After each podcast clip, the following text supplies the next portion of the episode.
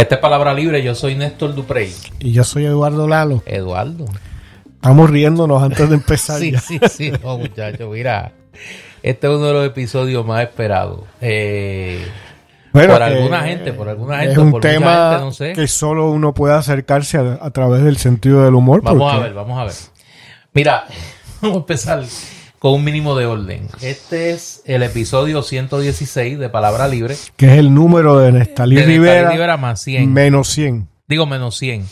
Nestalí Rivera, eh, para los que Cuando jugaba en Quebradilla. no vivieron porque, esa época, claro. porque cuando jugaba en el equipo nacional era el 6. El 6, correcto. Usted como que era fan de Nestalí. Sí.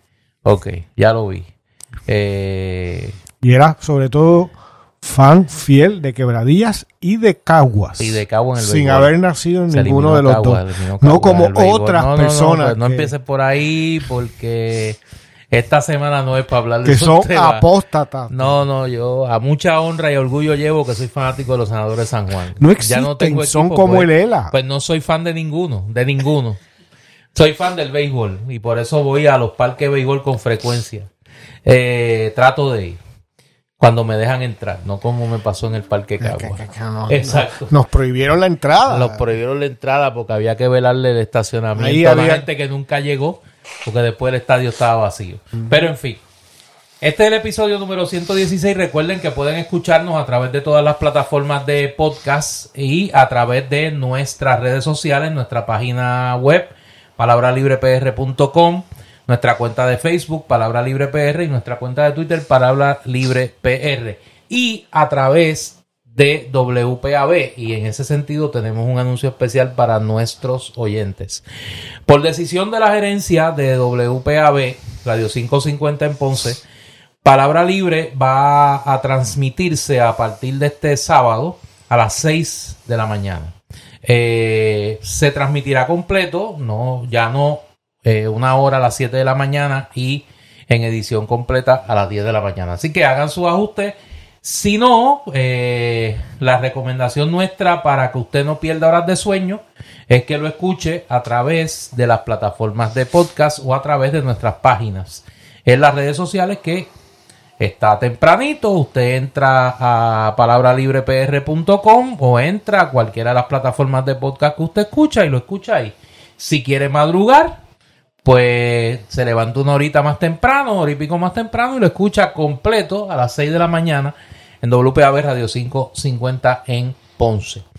Eh, bueno,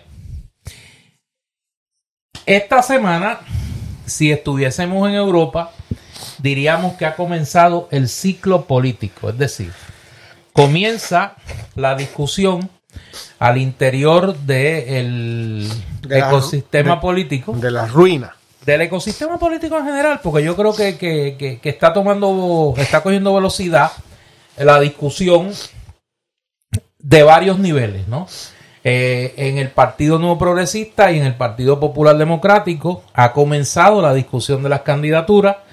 La más notoria ha sido la discusión en el Partido Popular, pero en el PNP también. Esta semana se produjo una expresión, la más de interesante, del senador William Villafañe, que planteó en una entrevista que ante la posibilidad cada vez más eh, aceptada al interior del PNP de que Jennifer González aspire a la gobernación de Puerto Rico, él estaría disponible para aspirar a la comisaría residente de Puerto Rico en Washington.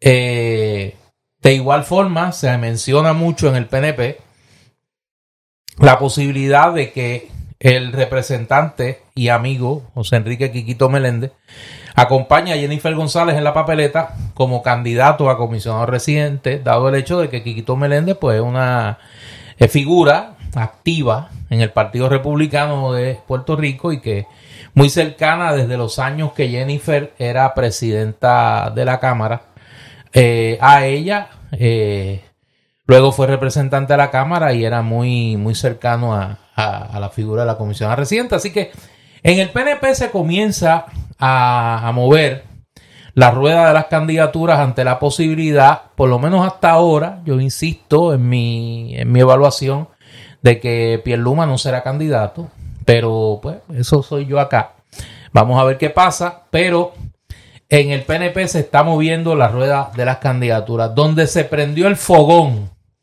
Eduardo, donde está, mire, la brasa ardiendo. Hay calentura y excitación, como decía el jingle aquel de... Ajá. Sí. Fíjate, no me he dado cuenta. Alden Rojo Vivo, Fuego Popular.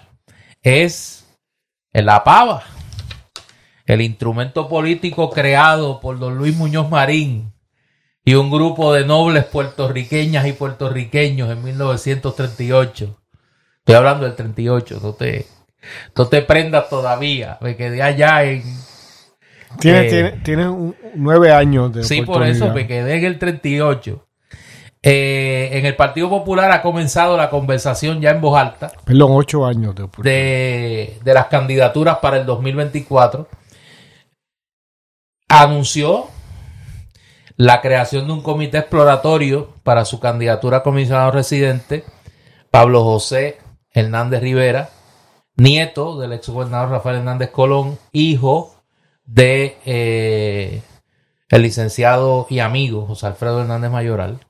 Eh, candidatura o por lo menos comité exploratorio que no sorprenda a nadie porque ya Pablo había dado señales en esa dirección.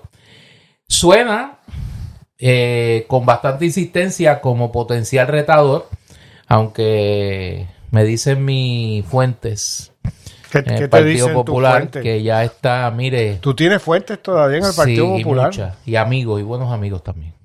Eh, el comité de Sobo ya está trabajando. el spa político del Partido Popular está trabajando para evitar que el representante Héctor Ferrer, eh, joven legislador, Héctor Ferrer hijo, claro, eh, aspire a la candidatura a comisionado residente y provoque una primaria entre él y Pablo José Hernández Rivera. En, en- Para la- en un choque frontal entre dos volquis. Eh, Titanes del Ring. Eso está a nivel de Titanes del Ring. Eh, en el. Ya mismo termino. Yo termino ya mismo el resumen. Mira, y las cámaras y micrófonos son suyos. Eh, No, es que a mí me gusta comentar las cosas que tú dices. sí, no, yo sé, yo sé, pero. Porque tú eres de verbo florido. No, no, no, yo soy, mire, de allá, de los picos de oro, de allá de. Sí, como García Méndez, el Pitirre. Todos los malos, Ramos, Ramos Antonini. los sabes, malos esa- ejemplos, tú los Sí, conoces sí, sí, bien. no, los, los viejos locutores. Acuérdese que yo, me gusta eso. Yo de- nací en el momento equivocado. Yo vine a nacer en la época de la radio. En su prime. que debían nacer en el 30. En el 30. Eso, eh, no, yo debía haber nacido en el 20 y pico. Para allá en el 38 tener derecho al voto. Para el 40. Ujú. Y ya usted sabe, mire, eso hubiera sido, mire, como dijo el bate, una sola cruz debajo de la pava. Sí, sí. Bueno, en el 40 había que... eh, eh, ¿Por quién iba a votar? ¿Por la coalición republicana socialista o por los tripartitas? No había que votar. Si usted iba a votar, votaba en el 40 por el Partido Popular. Pero dicho eso, los aspirantes a la gobernación del Partido Popular están en fila. Eh, ya la alcaldesa de Morovis, Carmen Maldonado, eh, Alias Mismorovis. pero no, que no, le diga Roby decir porque ya. nos hicieron una crítica eh, constructiva y muy válida, me parece a mí, de que al categorizarla en, a la usanza de un concurso de belleza la estamos estigmatizando por su condición de mujer, porque a, los- a los candidatos varones nos lo llamamos Mr. eh, Villalba. Mr. Villalba. Le o- podemos llamar Mr. Villalba también. Cuamo, si viniera aquel, pues ese tipo de cosas. Pero no, no, no. Yo, contrario a la leyenda y contrario a eh, el pensamiento de muchos diantes, eh, esa- esas taras no están en mi espíritu. En ese sentido, cuando se hace una crítica positiva en esa dirección, yo la reconozco Se inmediatamente y se no. entiende y, y- y lo hacemos porque fue un señalamiento correcto de la amiga que lo hizo. No estoy autorizado a, a revelar su nombre, pero eh, me parece bien. Pero dicho eso, Pero solo quiero decir algo y es que lo- lo- no- era innecesario hacerlo en el sentido de que sabemos perfectamente eso, pero hay tal cosa como la ironía. Y eh, los, las personas que optan por ponerse en el espacio público, y más aún cuando eh, van a utilizar la mayor parte de las veces mal el dinero de todos nosotros, pueden ser blanco de ironía. Y, y ya el hecho de ser miembro del Partido Popular Democrático y querer ser eh, presidente de ese organismo, eh, la envuelve en una gelatina de duda y por lo tanto de un acercamiento a eso ligero es la ironía. No hay ninguna eh, aseveración de nuestra parte en tanto a su condición de mujer. Yo suscribo obviamente lo que está señalando. Eh, eh, eh, sobre, ese, sobre ese particular. Dicho eso, además del alcalde de Morovi, el alcalde de Villalba anunció esta semana que en los próximos días estaba tomando una decisión eh, sobre si aspira o no a la gobernación. Y el país está detenido, a la espera por esa posibilidad. yo, Fíjate que yo lo estoy tomando tranquilito, en serio. te digo, me gusta comentar. Sí, sí, sí, Hay otros aspirantes en fila que están esperando el momento apropiado. Me dicen ¿Quiénes? ¿Quiénes? Bueno, me dicen que eh, Jesús Manuel Ortiz, el representante de la Cámara, anda en esa. También eh, mi amigo Juan Zaragoza, senador, eh, y el presidente del Partido Popular, senador José Luis Dalmao, mi amigo de muchos años, que está a la espera de tomar una decisión de qué va a hacer. hay gente que me ha dicho que sí, que va a aspirar. Hay gente que me ha dicho que no. Que pues obviamente eh, su deseo de entregar en mayo eh, la presidencia del Partido Popular. Pero vamos a ver, vamos a ver qué pasa.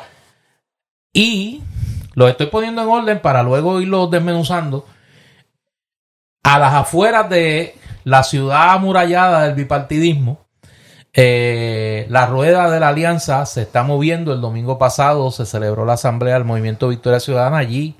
Su coordinador Manuel Natal dio un informe e hizo planteamientos sobre ese tema que obviamente vamos a discutir en tema aparte, pero el país espera ansioso. Eh, como los fireside chats de Franklin Delano Roosevelt, como los discursos de la hora de Eduardo Chivas allá en Cuba en los 50, la palabra orientadora, el mensaje clarificador de entendimiento y de conciencia de don Eduardo Lalo sobre el acontecer político del país esta semana. Don Eduardo, los micrófonos de palabra libre son suyos. Adelante. Tú debes tener como 100 años. Sí, A veces me siento así. No, es que se ve, se nota. Sí. Eh, bueno, eh, evidentemente, ¿no? Comienza la, el baile este de candidatura que tiene muy poco de excitante. Eh, son los mismos de siempre, para lo mismo de siempre. No creo que haya ningún cambio. Puede, como ¿Te acuerdas de aquel anuncio? Excitante, emocionante, el comandante. sí. Eso me acuerdo. Pero yo creo que lo que tú quieres es traerme a hablar de la candidatura que anunció. No, yo no quiero traerte a ningún sitio. No, no, Sacho, no me quieres traer. yo te pregunto, sí, así. Sí, eh, El inocente. Sí. de, de, ¿cómo se llama? Pablo José Hernández. Pablo José Hernández Rivera. Bueno, en el día de hoy se publica en el Nuevo Día una columna eh, que, que hago referencia a un libro que ha publicado recientemente y que a mi juicio es escandaloso el uso de, desde su título mismo, ¿no? Muestra un no entendimiento. No digo ya del fenómeno que está tratando, que es la vida de, o un periodo de la vida de Muñoz Marín, sino conocimiento alguno de lo que es la vida, ¿no? Y la historia de, y el efecto de ciertos acontecimientos políticos, militares y otros que provocan el exilio a millones de personas en el mundo, en toda época, que el exilio no es comprarse un pasaje en una agencia de viaje y ir y volver cuando le da la gana. Así que a los que quieran leer sobre eso, pues los remito a, a la columna en el Nuevo Día. En nuestras redes seguramente y que obviamente vamos a estar compartiendo en nuestras redes. Sí. Pero quiero co- comentarlo, el anuncio que sí hizo eh, en la, a la prensa, ¿no? Eh, Pablo José Hernández esta semana. Y hay unas cosas que a mí me verdaderamente me llaman la atención y como en otras ocasiones con otras figuras quiero comentar, eh, analizar sus palabras. Porque yo me imagino que ellos presuponen que están diciendo algo. A veces no dicen nada, otras veces dicen quizás cosas que no se dan cuenta que están diciendo. Lo primero, una especie de patinaje verbal extremo, ¿no? O sea, tú vas a anunciar la creación de un comité exploratorio. Cuando estás anunciando que ya vas a ser candidato, no estás explorando nada. Que le permita comenzar. ¿No? Eso no sería que uno comienza. Porque nadie le tiene que dar per- permiso para comenzar. ¿no? A ordenar. ¿No? Esa, esa aspiración y aquí viene lo que es verdaderamente importante, recaudar fondos. Y la prueba de que eso era lo único importante, todo lo demás está decidido, todo lo, demás, todo lo anterior es prosopopeya y patinaje verbal, aparte de mala expresión. Eh, es que ha estado tuiteando por ahí a cada vez que recibe eh, u- u- algún algún eh, donativo, ¿no? Está cada tarde, aparentemente, que recibe algo, lo anuncia, ¿no? Y, y aparentemente se enorgullece de venir de un sector muy humilde del país porque recibe donativos chiquitos, según él, de mucha gente. Recoge más que el Partido Popular. Bueno, que, que- que recoge que 70 pesos, 80 Por eso, pesos. no, no. Yo no estoy, yo no estoy buscando la cantidad. Yo te estoy diciendo que recoge más que el Partido Popular. Alguien bebiendo cerveza. Que no en, tiene que eh, pagar, no tiene cómo pagar ni la o el- agua. este fin de semana en la calle San Sebastián gasta más que eso. Ay, Eh, Dios. Fíjate, el PPD pudiera poner un, un puestito allí. Un kiosquito. Entonces, otra cosa que me llama la atención, y esto sí tiene relación con el- la columna mía, son, estos son citas directas de lo que él le dijo al, periodista del Nuevo Día, que él es un autor con cerca de 10 años de experiencia en el sector público y privado. ¿Cómo un autor, o qué pertinencia tiene que un autor tenga años de experiencia en el sector público y privado? Yo creo que él trató de decir dos cosas separadas y se las, y, Bueno, las mezcló. pero si tú estás, tú Pero no pretendes ser estaba un- allí. una figura política de importancia, me imagino que tienes que Él primera se cosa, auto- se autoproclama autor. primera cosa, primera cosa es ser claro, poder ser claro y, y ser efectivo al decir las cosas. Claro, claro. Segundo término, eh, con respecto a esto, porque lo usa en muchas ocasiones, que él se describe como autor. En primer lugar, esto es probablemente un calco de una costumbre que se hace en inglés, sobre todo en el mundo editorial eh, de lengua inglesa, sobre todo norteamericano. Justamente porque eh, al comercializarse en extremo, muchos de los libros que se publican en Estados Unidos son libros de celebridades o de políticos que no escriben, que alguien les escribe, ¿no? O que opinan de cosas, ¿no? Eh, acabo eh, en estos días igual se, se, mostraba ¿no? el, el opus de del eh, el ex gobernador Pedro Rosselló, no con el, el insensato título de católico protestante, y he tenido oportunidad de ojearlo, quiero verlo en más detalle, pues evidentemente eh, estos son libros de aficionados, ¿no? En el caso de él, una especie de demencia, ¿no? Porque se pone antes en un capítulo, ¿no?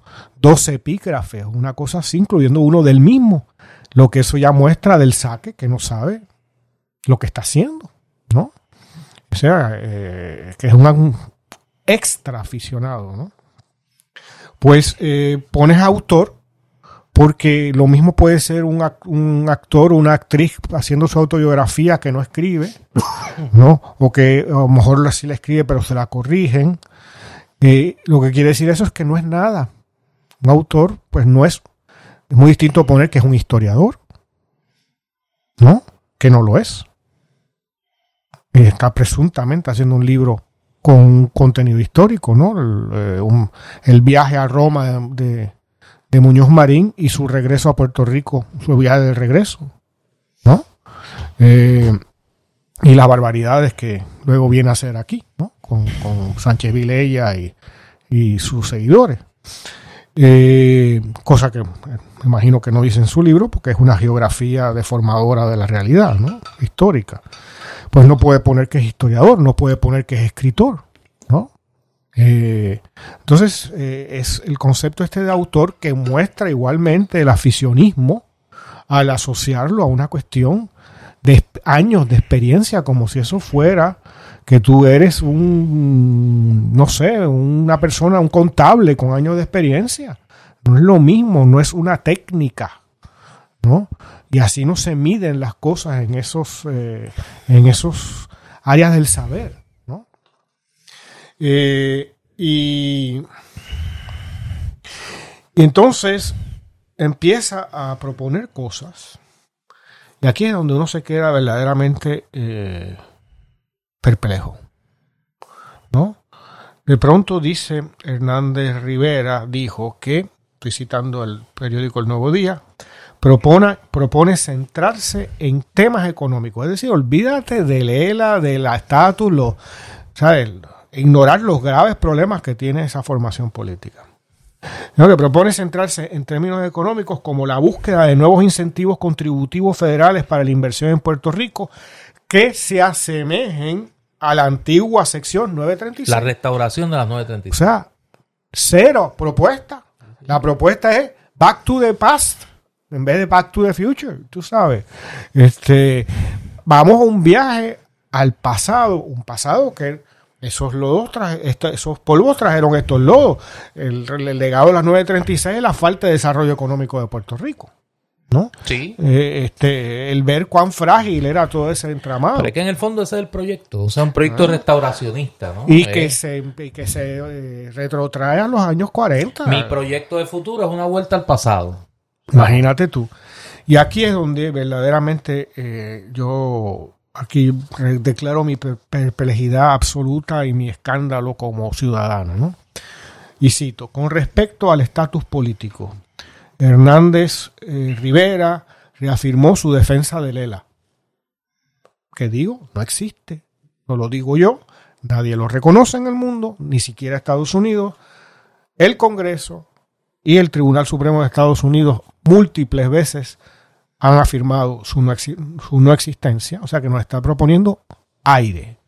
Perdón al oyente que nos, que nos cuestionaba decir que el aire, que el aire está todo, pues está proponiendo nada, ¿no? Espacio sideral éter. Pero continúa la cita, pero considero que la asociación que promueve con Estados Unidos es incompatible con una relación fuera de la cláusula para territorios de la Constitución estadounidense. O sea que propone una colonia intensificada.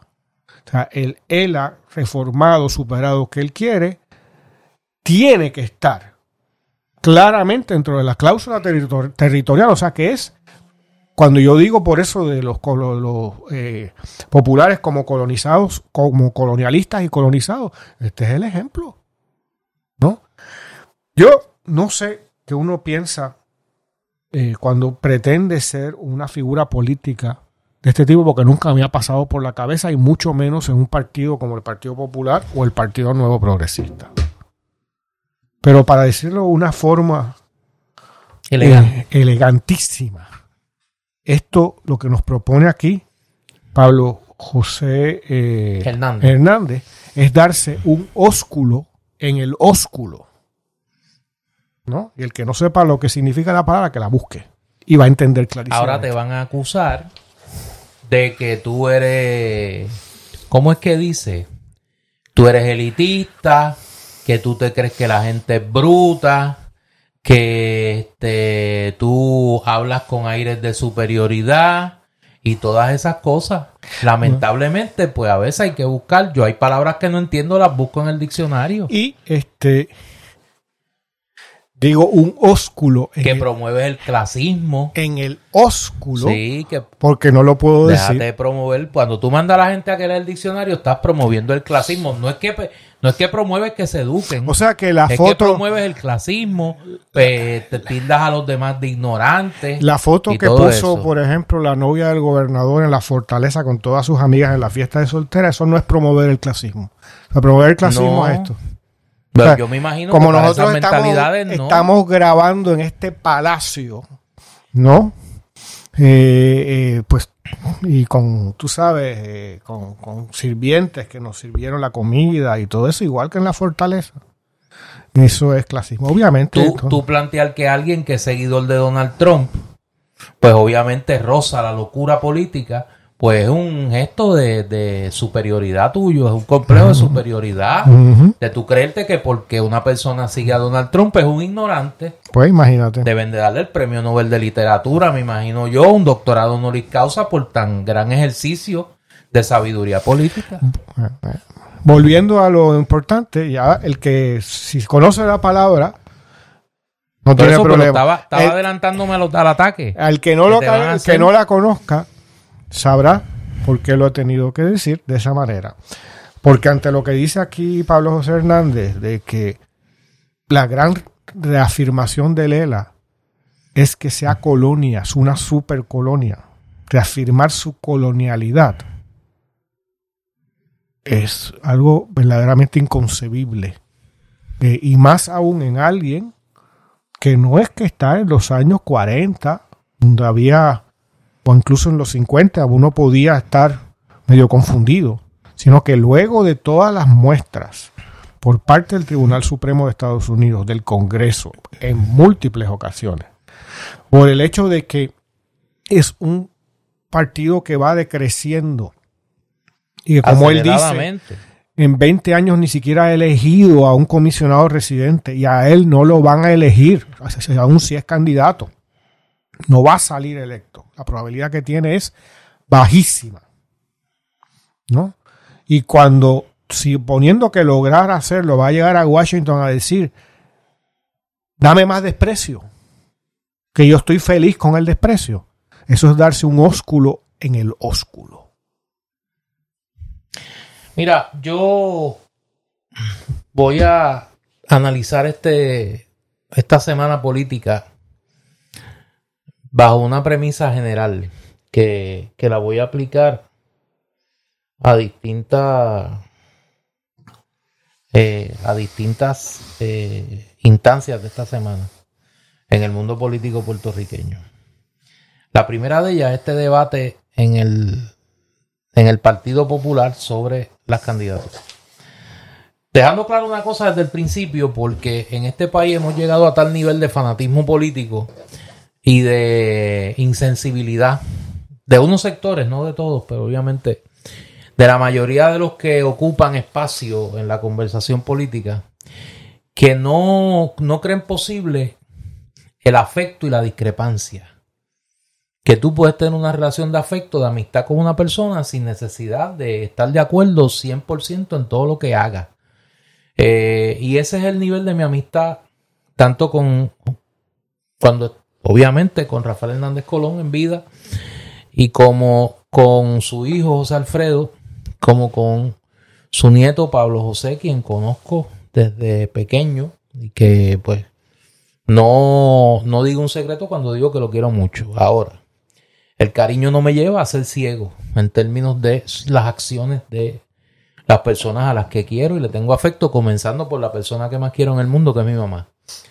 Dicho eso, yo entiendo que Pablo padece del mismo problema que el liderato del Partido Popular Urbi et Orbi. Es decir, de la totalidad del liderato del Partido Popular. No se puede hacer excepción, me parece a mí. Y es que desde, desde un tiempo para acá, ofrece la nostalgia como proyecto político de futuro. En los últimos años de mi militancia en el Partido Popular, públicamente lo dije muchísimo. Ahí están las grabaciones de Fuego Cruzado para atestiguarlo. Lo escribí en varias columnas en la prensa del país. Dije que la nostalgia no podía ser un proyecto de futuro para ningún partido político. Y yo creo que la candidatura de Pablo es la máxima expresión de esa, eh, de esa eh, decisión consciente del liderazgo del Partido Popular que ha llevado a que el Partido Popular cada vez tenga menos y menos y menos, no solo ya electores y militantes, impacto. Es que no se puede tomar en serio. Por eso, impacto en la conversación política en Puerto Rico. ¿Qué mantiene vivo al Partido Popular? Dos cosas.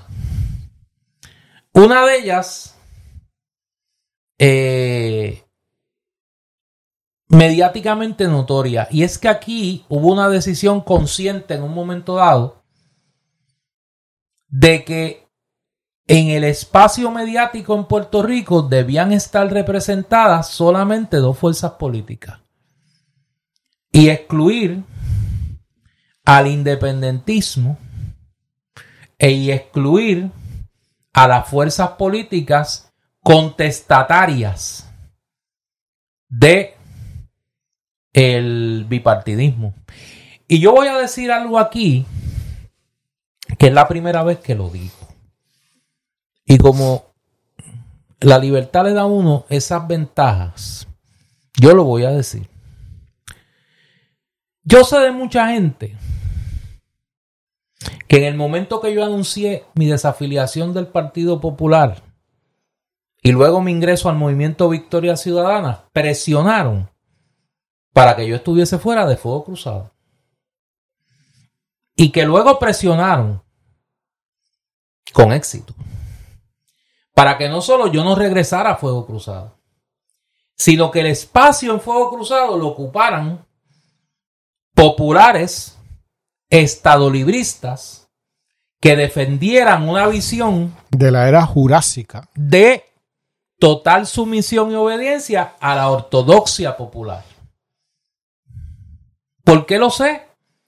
Porque en el momento que se planteó la posibilidad de que voces críticas dentro del Partido Popular llenaran esa silla, que nunca había sido una silla popular, había sido precisamente una silla de personas que aunque habitaban en la órbita del Partido Popular, no eran ni legisladores populares, de hecho no se podía hacer, esa es la razón por la que yo salgo de Fuego Cruzado, no se podía ser candidato a un, pueblo, a un puesto electivo y estar allí. y digo eso, no porque, o sea, represente nada para mí en este momento. Afortunadamente, es una etapa de mi vida que, que pues tuvo cosas bonitas, pero vuelvo, es el pasado. Y uno no puede vivir en el pasado, uno tiene que vivir en el presente mirando hacia el futuro. Y en ese sentido, eso era una representación en el pequeño mundo de un programa radial de lo que era una mentalidad prevaleciente en la conversación política del país. Lo segundo que mantiene vivo al Partido Popular, esa presencia, además de esa presencia artificial en los medios de comunicación, es que cuenta con 40 alcaldes. Esos 40 alcaldes tienen 40 nóminas de empleados públicos municipales. Y esos esas 40 nóminas de empleados públicos municipales, junto con las nóminas de los legisladores del Partido Popular, representan gran parte de eso que llamamos la estructura política del Partido Popular. Por esa razón el Partido Popular está vivo. Usted busca en su cabeza alguien que usted conozca que le haya dicho en los últimos 10 años, bueno, yo voy a ingresar al Partido Popular. ¿Yo? No, tú, aparte de ti, que lo haces. ¿Y no me dejaron? Que lo haces de una manera eh, irónica. Pues tú representas la caricatura de esa ausencia. O sea, usted busca en su cabeza quién, quién usted ha escuchado recientemente decir, Ave María, yo voy a ingresar al Partido Popular. Porque es que el Partido Popular tiene un proyecto para el país que a mí me ilusiona y yo quiero que gane el Partido Popular porque cuando el Partido Popular gane va a hacer esto, y va a hacer esto, y va a hacer esto, y va a hacer esto, y va a hacer esto. Lo más que usted puede oír es yo voy a votar popular porque no hay remedio, yo quiero que estos PNP salgan del poder. Y hay que derrotar, como lo dije yo en el 2012, para que nadie me lo tenga que sacar en cara, me lo saco yo. Como en el 2012 yo dije, aquí hay un peligro inminente con Luis Fortuño. Lo único que podemos hacer para detenerlo, porque no habían opciones en aquel momento viables electoralmente, es votar por el Partido Popular en un respaldo crítico a la candidatura de Alejandro García Padilla. Y este el video en YouTube, lo pueden buscar. Para que nadie me lo tenga que sacar en cara. Más allá de eso,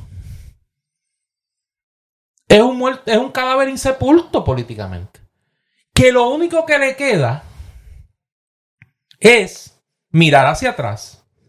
Y ahora pregunto yo, como le preguntaba esta semana a un querido hermano, hablando de ese dilema del Partido Popular. Yo creo que en la humanidad, salvo un sector que pues, por distintas razones, piensa que Vladimir Putin es un estadista de escala global y un paradigma de lo que debe ser un gobernante, a muy pocas personas se le ocurre bueno, este Putin es un. Un hijo de Putin. Un hijo de Putin. Pues debe ser hijo de Putin porque ese es el apellido. De, de Putinova. Por eso, vamos a volver. Vamos a llevar al poder al Partido Comunista Ruso que existe. A nadie se le ocurre decir, bueno, vamos a derrotar a Putin y vamos a llevar al poder a los comunistas otra vez y vamos a instaurar la dictadura del proletariado y el partido único y la economía centralizada. Yo creí que tú ibas por ahí. Y si nos dejan, mira, montamos los kulak otra vez. A nadie se le ocurre eso. O sea, el Partido Comunista Ruso es un partido testimonial, como existe la Falange Española. La Falange Española existe, pero a nadie se le ocurre. Bueno, vamos a derrocar al rey, vamos a trepar a los falangistas y vamos a establecer una dictadura eh, franquista otra vez, sin Franco. Pero en Rusia tampoco se les ocurre, bueno, vamos a volver. ¿Quién es el último descendiente de los Romanov que está vivo? Vamos a treparlo y vamos a hacerlo zar. A nadie se le ocurre eso. A nadie se le ocurre como un recurso de cambio político la vuelta al pasado. Que por eso es que es darse un ósculo en el ósculo. Por eso, y te doy, y te doy ese ejemplo porque es el más grotesco. Pero busca en las demás sociedades que las excentricidades políticas que representan la vuelta al pasado son eso, excentricidades políticas. Menos aquí. Bueno, aquí también. Menos en Puerto Rico. Lo que pasa es que ese sector piensa, no, no se da cuenta. Porque si mañana llega un marciano, llega aquel, el marciano favorito, ¿te acuerdas? Que salía con Bill Bixby. ¿Tú no te acuerdas de yo eso, no me acuerdo de eso. Tu niña fue bien aburrida. Es que yo, soy más viejo televisión que tú. por eso, pero mi marciano favorito de tu época, si yo lo vi al final. Llega Gazú, ¿te acuerdas de Gazú? Gazú, sí. Gazú de los picapiedras. Llega Gazú y prende el radio. Se cree que lo único que existe en Puerto Rico es el PNP y el Partido ah, Popular. bueno, pues por eso estamos tú y yo aquí. No, no, pero. Porque pero, los medios de comunicación pero, crean por otro eso país. Lo señalo, por eso lo señalo. Porque la conversación, y lo he dicho muchas veces, citando, perdonen que cite, y pues entonces eso sea como cito a alguien que la mayoría de la gente no conoce, pues pienso que los demás son ignorantes. No. Digo, y que lo quiera pensar, yo no puedo meterme en la cabeza de la gente. Eh, olvídate de Ni eso. los complejos de la gente tampoco. Uno escucha para Por aprender. eso, no le gusta lo que escuche, no lo escuche. No se torture. Jorge Eliezer Gaitán. El líder colombiano asesinado en 1948 y que, cuya explosión social, producto de su muerte, se inmortalizó como el Bogotazo. 9 de abril de 1948. Gaitán decía que había un abismo entre el país político y el país nacional. Y que la conversación de la élite política colombiana no tenía absolutamente nada que ver con los problemas de los colombianos. Uh -huh. Y aquí hemos llegado a lo mismo. A lo mismo. La conversación sobre el futuro de las candidaturas del Partido Popular no tiene absolutamente nada que ver con los problemas del país. ¿Por qué? Porque ninguna de las opciones representa un cambio real a la realidad del país. Escúchate esto, Néstor. Es una cita directa de, al nuevo día de Pablo José Hernández esta semana cuando anuncia, patinando verbalmente, que va a crear un comité exploratorio que le permite comenzar a ordenar esa aspiración. Bueno, tú sabes lo que pasó Pero, ahí. pero espérate, déjame leerte esto. Ah, que pensé que ibas a leer y no, ya. No, no. Eh, sigue. Esto viene ahora. Dice, creo en limitar los poderes del Congreso. ¿Cómo? ¿Cómo desde la ¿Tendrá acceso a colonia armamento nuclear o algo así? creo en limitar los poderes del Congreso? Pero aquí no acaba la cosa. Por disposición constitucional. Bueno, por una enmienda a la Constitución de Estados Unidos. De- Pero como, es un pro- eh, como te es- decía, yo quiero cambiar el sistema Pero esa solar. es otra idea vieja. Esa idea viene rondando hace mucho tiempo, pero- que pero- es parte de pero, la locura. Pero, pero esto es de demente, Por chico. eso la locura política, tú plantear que para darle seguridad al Estado Libre Asociado debe de convertirse en una enmienda a la Constitución Federal. imagínate, tú es como decir, esto es tan irreal como tú decir, yo quiero cambiar el sistema solar y yo quiero poner a un planeta antes que otro. Poner a Urano antes que la Tierra. Bueno, pero es que, es que. ¿Cómo lo el- vas a hacer? Pero es que, y no quiero lalificar mi comentario. Oye, pero no, pero en serio, No ¿cómo, quiero cómo lalificarlo. puede haber seriedad en un comentario como Yo lo este? sé, pero estoy tratando de, de- de- estoy tratando de darle eh, altura. Pero es que no la Ah, tiene. Está bien, pero déjame tratar de hacer el ejercicio. Parte del problema del estadolibrismo contemporáneo, del estadolibrismo post Sánchez Valle. O sea, yo, yo puedo, como dicen los abogados, y que la boca se me da chicharrón, como decían en el Chavo del 8, inarguendo. Decir que hasta el 2016 uno podía jugar con la posibilidad de un desarrollo del Estado Libre Asociado dentro de su propia naturaleza, como dice la ortodoxia. Estoy mordiéndome la lengua, pero No, estate quieto, espérate. Eh, después de Sánchez Valle es imposible. y después de todas las expresiones luego de Sánchez Valle que reafirman como política pública Obama, Trump, Biden, Congreso Demócrata, Congreso Republicano, que la posición del gobierno de los Estados Unidos es esa. Tú plantear excentricidades, porque eso es una, yo, yo quiero llamarlo una excentricidad. Como por ejemplo, el voto presidencial para Puerto Rico dentro del ELA. que hay otro por ahí. Que hay otro planteándolo, no por eso lo digo. El ELA llevado a la Constitución Federal. Todo eso es un acto de escapismo para no reconocer la realidad El fracaso. del fracaso del proyecto político.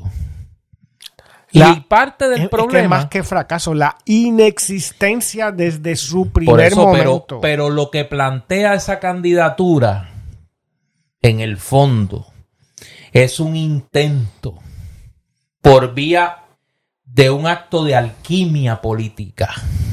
que no se puede hacer. Claro, por eso. Por un acto de alquimia política.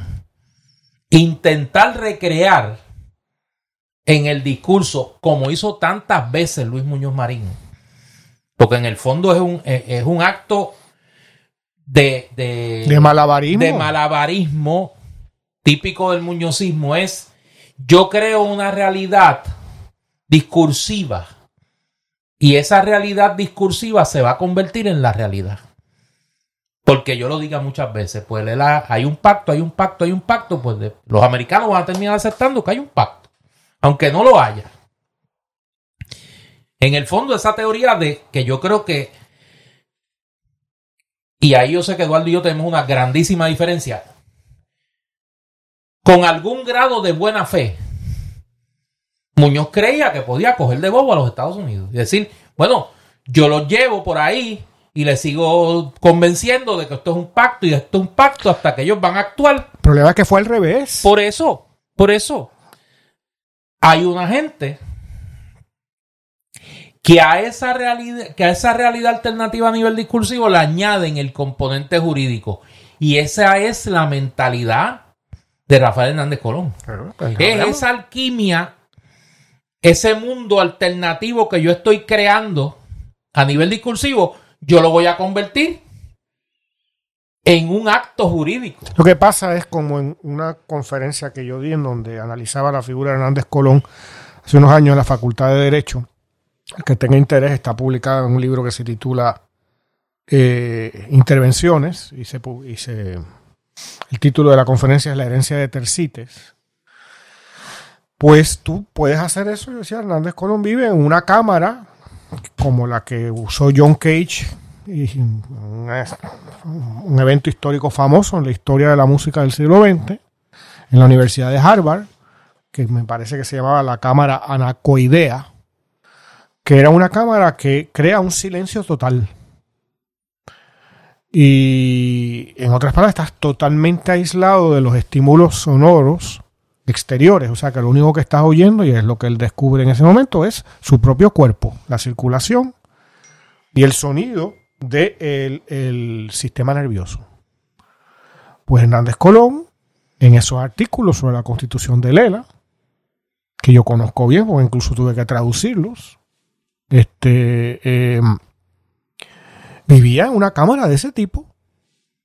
Pues, y en general vivió su vida así, como muchos políticos, en donde tú puedes decir cualquier cosa y como nadie te cuestiona Nadie te puede dirigir la palabra, ¿no?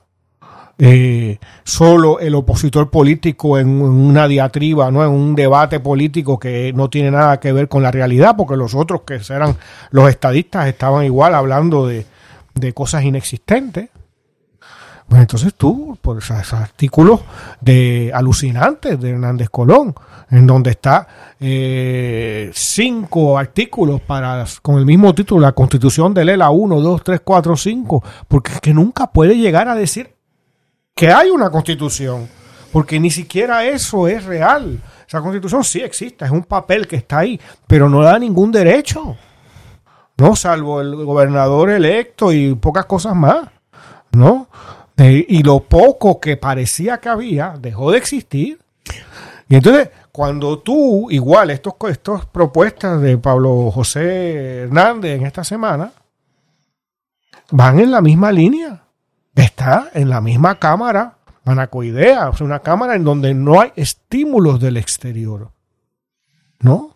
En donde eh, se presuponen un montón de cosas que no existen y que están probadas que no existen. La primera de ellas, el estatus político que propone ese partido. Pero es que, es que un poco en lo que representa Pablo, que ahí yo tengo que, que, hacer una nota cárcel, yo creo que no son ideas de Pablo, yo creo que son ideas que Pablo recoge, que han sido propuestas en el pasado por las figuras a quienes él reconoce y representa como referente, ¿no? Eh, a Hernández Colón, a, todo ese sector que se, mueve o se movía en torno a la órbita de Rafael Hernández Colón, que planteaban que había que alcanzar el poder para recuperar el Estado Libre Asociado. Tras ese, tras ese discurso hay una teoría política que la han esbozado algunos de ellos, que es que el Estado Libre Asociado cayó en esa crisis terminal no por sus carencias de origen, sino porque ese discurso fue abandonado por un sector del Partido Popular que comenzó a cuestionar la naturaleza del Estado Libre Asociado y a calificarla de colonial. No, inventarse un enemigo interno. Exacto, no, no, claro, claro. Y a partir de ahí, pues entonces surge la necesidad como proyecto, según ellos, de rescatar al Estado Libre Asociado de sus enemigos de afuera y de adentro. No, no, yo sé que para el que no vive en esa realidad, el lazo tal. Perdóname, eso es Mepsi Center. Claro, claro. Pero te sorprendería. Y aquí por eso yo estoy. Hoy, hoy ha sido, y hago esta confesión, uno de los episodios más difíciles porque es tratar de explicar racionalmente un ejercicio cuya racionalidad es cuestionable cuya racionalidad es cuestionable. A ti te sorprendería la cantidad de gente que todavía pertenece al Partido Popular que creen que eso es lo que hace falta. No, sí, yo sé que es así. Por eso dime que la Tierra es plana, que el problema es la gente que dice que es redonda. Sí. Dime que la Tierra es plana. Un poco, Pasa lo mismo con la estadidad. Y yo sé que a alguna gente la comparación le va a ofender. Un poco lo que pasa con el trompismo en Estados Unidos.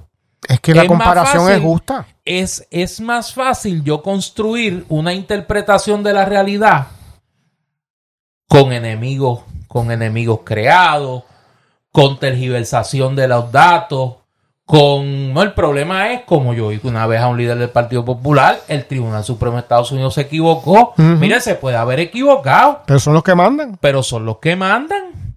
Mira, el, el, esto, esto que te cité antes, ¿no? Que decía Pablo José Hernández, de, déjame buscarlo acá, de que eh, lo que quería era que se crearan nuevos incentivos contributivos federales para la inversión en Puerto Rico que se asemejen a la antigua sección 936 mira, el gorrito de Megala.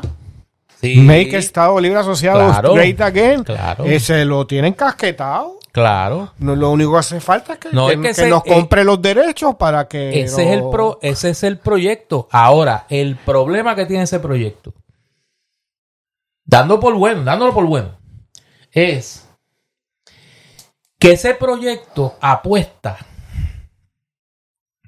a que en los Estados Unidos hay sectores, particularmente dentro del Partido Republicano, que no quieren hacer nada. Que no quieren, no, no. Que no quieren, hacer nada que esté la estadía. Que exacto, que no quieren hacer nada con donde la estadía sea una opción. Y que vivirían muy cómodos con una relación territorial, con uno que otro aderezo, con una que otra frutita adicional, para hacerla digerible electoralmente en Puerto Rico. Esa es una gran pregunta, que esa es una interrogante que hay que abrir. Porque yo creo que el problema no, puede ser eso, una opción. Yo creo que hay mucha gente que piensa en eso. Y lo digo particularmente con el tema de las 936, de, de la nueva versión de las 936, ¿no? Porque ahí se mezcla otro factor.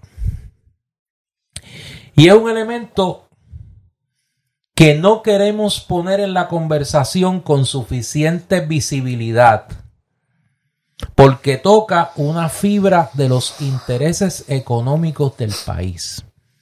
Y es el poder político que tienen y ejercen los representantes del capital ausentista en Puerto Rico. Y cuánto nosotros hemos vuelto a la situación de 1930. Así es. ¿Por qué digo esto? Porque mientras todo esto está ocurriendo y este proyecto de restauración estadolibrista está en marcha, el nuevo director ejecutivo de la Junta de Control Fiscal, Robert Mujica, dijo tan cerca como ayer que el horizonte de trabajo de la Junta de Control Fiscal tiene que ser mayor de cinco años. Y voy a citarlo aquí. Si hay algo que niega el ELA. No, no, no, pero un comentario lo voy a citar. Ahora mismo tenemos un escenario a 30 años, que es lo que estamos mirando. 30 años. 30 años el financiamiento de Medicaid termina en 5 años.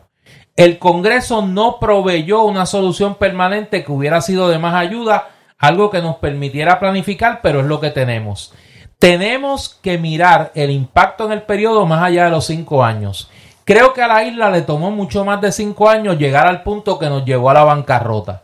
Así que nos tomará mucho más que eso para salir de eso. Nuestro horizonte pienso que debe ser más extenso de cinco años. Cierro la cita. ¿Qué nos está queriendo decir este señor? Que el proyecto de recolonización de Puerto Rico que representa la Junta de Control Fiscal de, regresión de los poderes políticos que el Congreso le fue delegando a Puerto Rico desde 1900. Va a durar 30 años. Y que en esos 30 años, de acuerdo a este plan, va a ser muy difícil mover según en la aguja de cambios a la relación política de Puerto Rico y Estados Unidos, por, a menos que esos cambios no planteen una solución al problema de la deuda. Porque por lo menos para este ente, que es el ente que gobierna de verdad Puerto Rico, mientras Pierluma se va en el John que allá a Fitur Y mientras los representantes del Partido Popular en la Junta de Gobierno de la Alianza Público-Privada no tienen que rendirle cuentas a nadie, que fue lo que dijo Eduardo Ferrer, pues quienes gobiernan están diciendo, nosotros nos vamos a quedar aquí hasta que ustedes cuadren la caja y eso va a tardar por lo menos 30 años. ¿Por qué? Porque hay procesos en marcha que van a impactar dramáticamente el fisco de Puerto Rico. Y se le olvidó el más importante, cuando entre en vigor el plan de ajuste de la deuda de la Autoridad de Energía Eléctrica, cuando entre en vigor el plan de ajuste de la Autoridad de, Carretera, de la deuda de la Autoridad de Carretera, y cuando se pongan en marcha los demás procesos de privatización que esa Junta va a exigir para cuadrar la caja. En ese escenario, hay un carril exclusivo donde corren los inversionistas que encontraron en Puerto Rico un paraíso fiscal y que son el principal impedimento en este momento por su poder económico y político a cualquier cambio a la relación de Estados Unidos y Puerto Rico que implique la desaparición de Puerto Rico como paraíso fiscal. Pero a eso no se les, a eso no se les menciona. A esos son los que Pierluma le va a presentar, le fue a presentar en noviembre del año pasado lo dijimos aquí, que salió a relucir en el caso de. Eh, en el caso de Wanda Vázquez. Cuando fueron a emplazar a John Paulson. En el hotel. En el hotel. Y estaba Luma allí. En vez del empresario ir a Fortaleza, el gobernador va donde está el poder. Donde está el poder. Con su fiel escudera, la señora Cari. A presentarle, dice él, sus planes de expansión de la economía de Puerto Rico. Y entonces, ante ese escenario, y por eso es que yo digo, la conversación política va por un lado, la conversación del país va por otro. ¿Cuál es el proyecto que representa esta conversación interna del Partido Popular? Entrar a la Cámara Anacoidea. Por eso es, montate en el túnel del tiempo y vamos a regresar a los 80, donde había 936, donde había, eh, donde estaba en marcha la internacionalización, ¿te acuerdas? Sí. Y entonces era posible el desarrollo de Lela, porque no había un cuestionamiento tan directo sobre la naturaleza colonial del Estado Libre Asociado. Más allá de los titulares, más allá de la conversación y del chihichijá, al final es una evidencia de la, de, la quiebra ideológica del Partido Popular y de la incapacidad del Partido Popular. O sea, si la opción de futuro del Partido Popular, su proyecto es volver al pasado, no hay opción de futuro. Claro. Y eso no es una cuestión de edad, es una cuestión de proyecto de país. Yo te diría más, Néstor. Yo creo que lo que muestra esta coyuntura, de lo cual eh, estas candidaturas que se anuncian esta semana, o esta candidatura que se anuncia esta semana, es nada un detallito, si lo vemos en, un marco mucho más grande, es que el proyecto del, de la posguerra ¿no? Puerto Rico, en Puerto Rico, la operación Manos a la Obra, el intento de Estados Unidos en un mundo que se descolonizaba por poseer a Puerto Rico, mantener el total control sobre Puerto Rico por razones militares. Y Pero a la vez da la impresión de que se estaba descolonizando. Se estaba descolonizando. Eh, eh, el crecimiento del anexionismo en Puerto Rico, no para La persecución al independentismo. La, bueno, la mordaza, la persecución al independentismo. Todo eso se está acabando. Exacto está, se ha agotado. Exacto. Se está muriendo. Todo eso no es el Partido Popular nada más. Es el, anexionismo, es eh, la Guerra Fría, es toda esa... Y todo ese mundo que se construyó alrededor de esa, de, esa conversación. Y quizás estamos, ojalá si sea, en los albores de un nuevo paradigma, no que va a estar mañana, pero que va a empezar a construirse.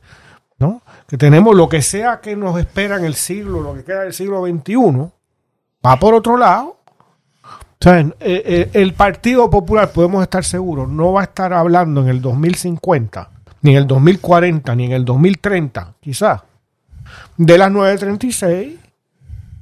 No, ni va a esestar hablando de un L, porque se acabó, nunca existió, y hasta la ilusión ya se acabó. La mentira ya ni siquiera funciona. Y el estadismo está eh, detenido en el tiempo. Igualmente. Y eh, tenemos la misma... eso, eso, es tan claro en cuál es su misión. Sí, está bien, pero... Su, misión, es, su misión es comerse lo que quede. La misión de ese partido del PNP eh, es comerse lo que quede. Pero es que estamos en, el en la fiesta. Lo decías tú muy bien, estamos de nuevo a comienzos del siglo XX. No, estamos en los 30. O sea, yo, yo, creo, yo creo que estamos en una circunstancia muy parecida a lo que ocurrió en Puerto Rico en la década del 30. Sí, y estamos en una situación parecida. Y al igual que, que, pasó entonces, que el resultado de eso es la operación manos a la obra, eh, Lela, la constitución, etcétera, eh, la, cierto manejo de, bueno, cierto, un, un, gran manejo de todo esto por parte de Estados Unidos, pues estamos entrando en una nueva, me parece a mí, eh, construcción de algo, ¿no? en donde va a estar envuelto protagónicamente Estados Unidos, por lo menos hasta ahora, y en donde hay un realineamiento de fuerzas que quizás se va a estar haciendo en Puerto Rico. De eso dependerá mucho lo que hagan los que están fuera del bipartidismo actualmente y la suerte que tengan electoralmente, no en un futuro lejano e incierto, sino desde las próximas elecciones y sus eh, relaciones con el exterior, me refiero con Estados Unidos y su institucionalidad y también con otros países de la región.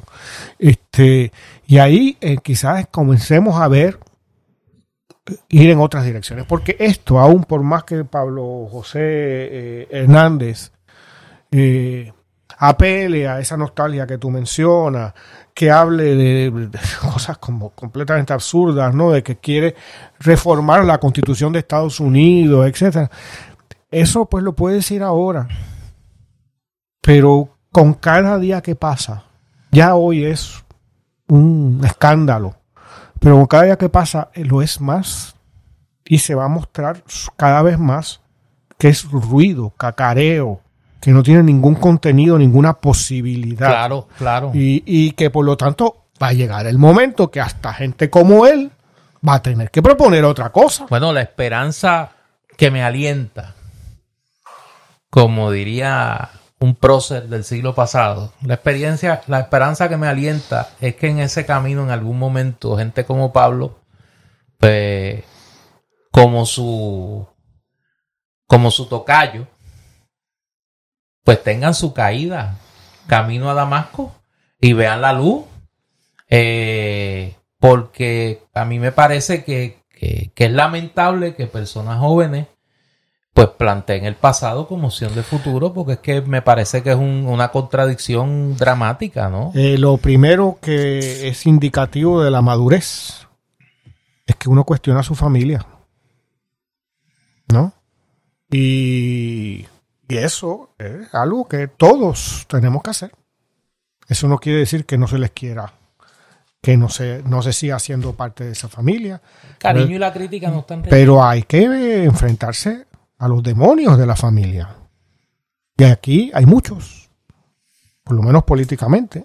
Y yo digo, más allá del ámbito personal, yo creo que aquí el problema, eh, eh, el problema es la falta de visión que implica el no poder proveer un proyecto de futuro que sea crítico con ese pasado, ¿no? Eh, y que reconozca lo bueno y que deseche lo malo. No hay distancia crítica. Por eso no hay una distancia.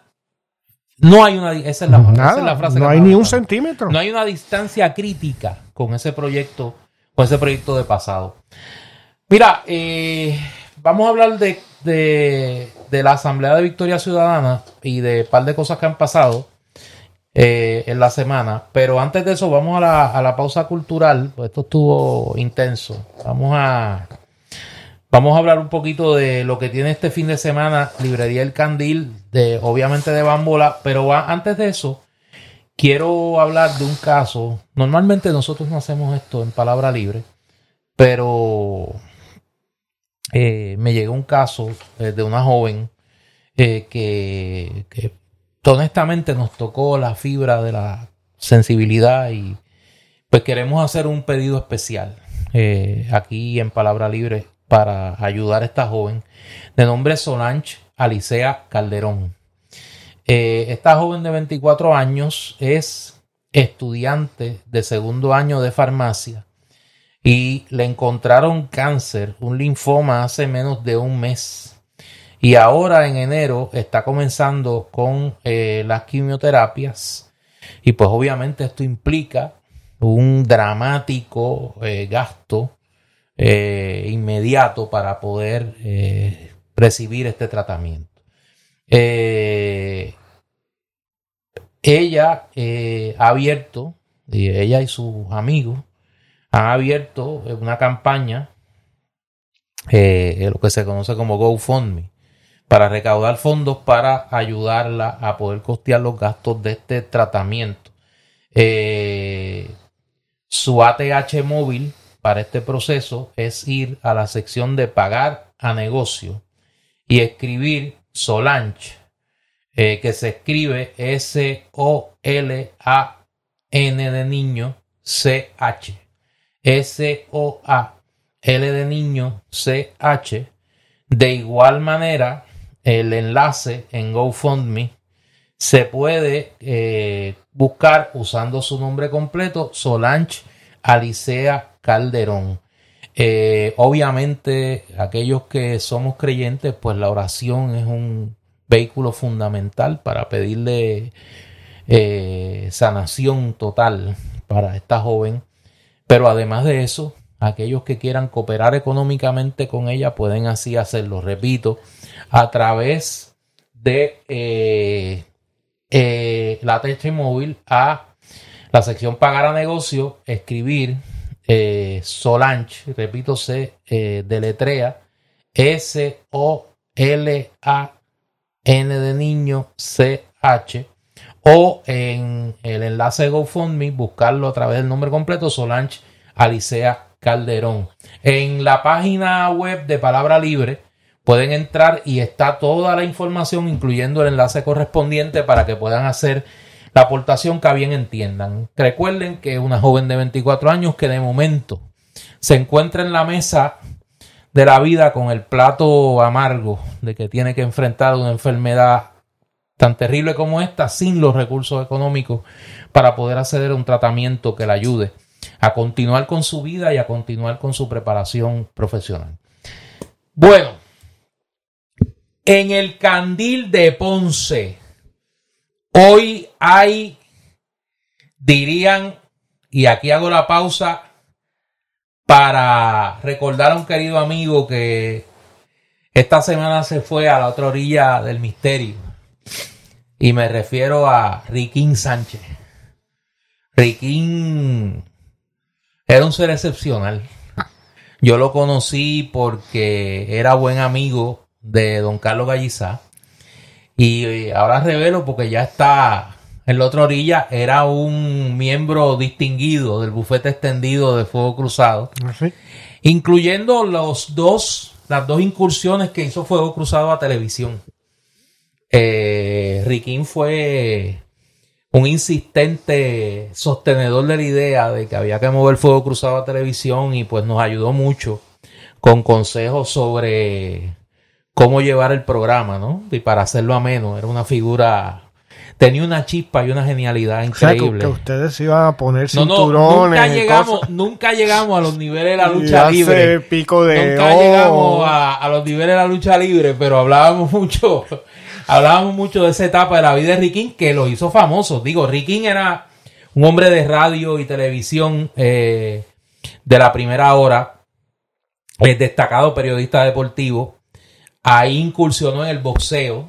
Riquín comienza eh, su notoriedad con el cuadrilátero en el boxeo, pero obviamente lo que la gente lo conocía era por su desempeño como comentarista en la superestrella de la lucha libre de Capitol Sport Promotion. Como traductor. Como traductor de, los importados. Ni en la ONU había un traductor como Riquín.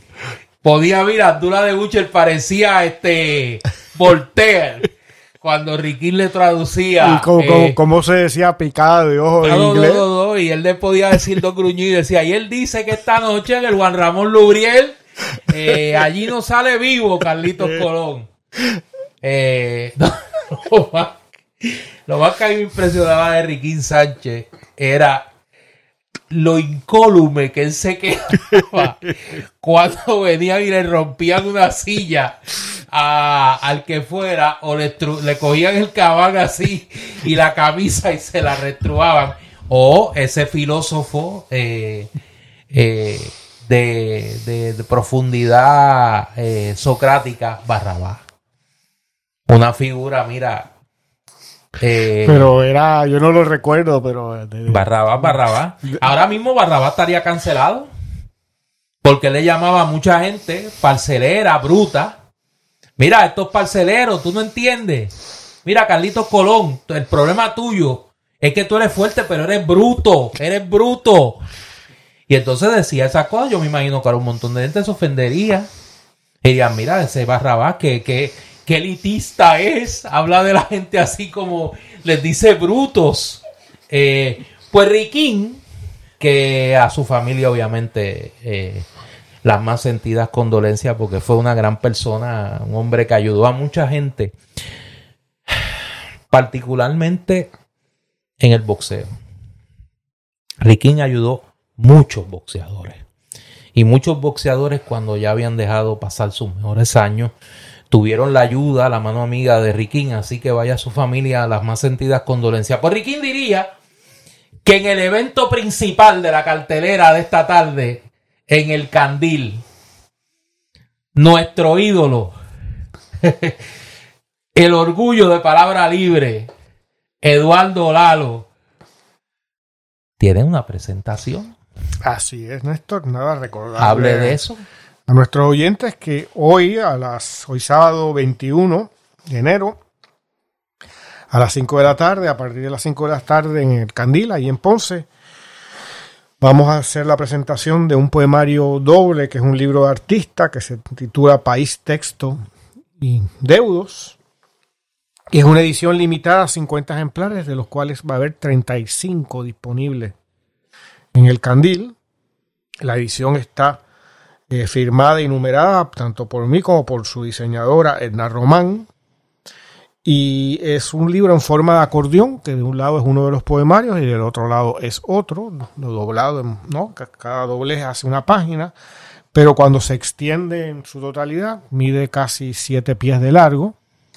eh, ese acordeón, o sea que se puede ver, es una obra, ¿no? Que se puede ver en esos siete pies con eh, también está ilustrada por dibujos míos.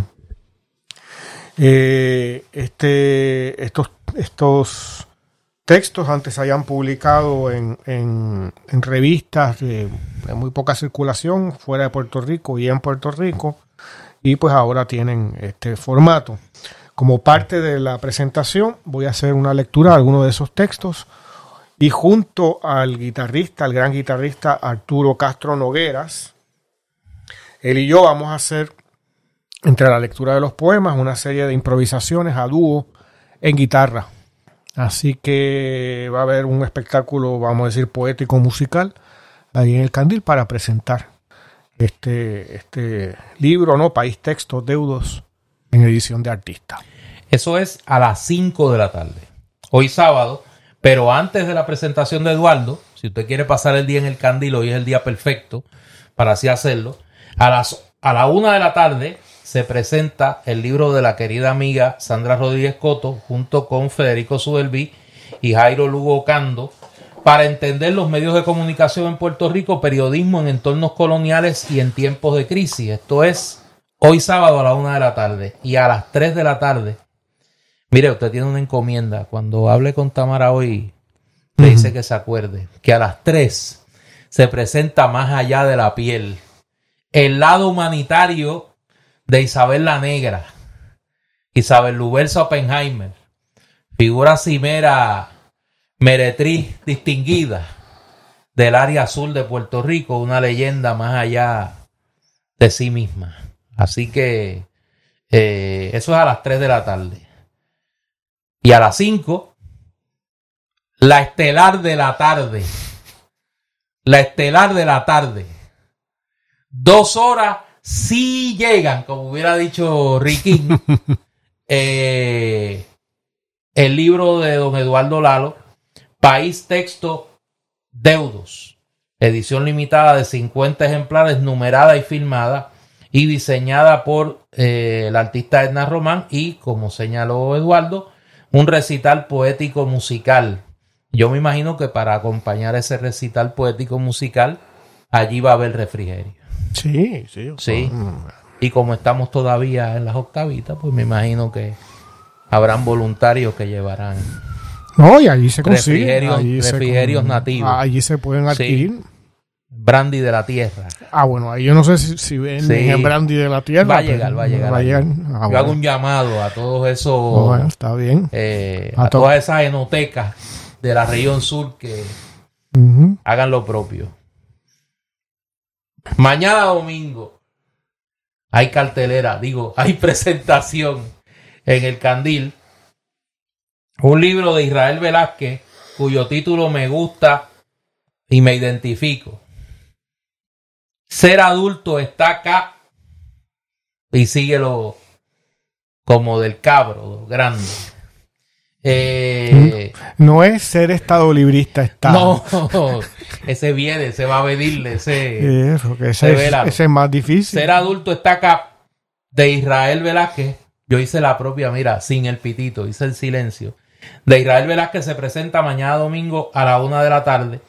Y a las dos de la tarde se presenta el- las consecuencias de ser adulto. Un libro que se llama Cartas para ti, de W. Feliciano, pero mira cómo dice.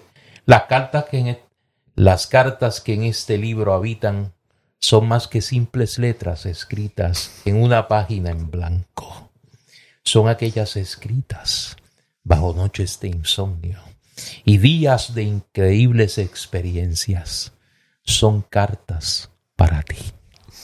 Eso es lo que dice la presentación del libro Oye, Cartas para usted ti de W. Feliciano. Lo van a que yo contratar. nací en la época ¿Usted, incorrecta. usted quién es? Don, Mire, don Procomio. Mire, si yo, mira, alguien dijo que alguien se puso a fastidiar contigo, que tú eras como Don Procopio Ah, don Procopio. don en las Procopio. redes. No, Ajá. pero a mí eso me gusta. Yo debía haber nacido en la época de la radionovela. Ah, bueno, qué bien. Sí. Me hubiese ido bien mejor que la Bueno, política. Don Procopio- Sin duda alguna. Era un despedía duelos, ¿no? No, pero en la radio de, de ayer eh, habían grandes locutores y eran, como no se veían, eran buenos, eran, eran los galanazos de la época. Después Mm. la transición a la televisión, pues fue otra cosa, pero eh, era, era buena. Y yo hubiese podido, mire, hacer algo.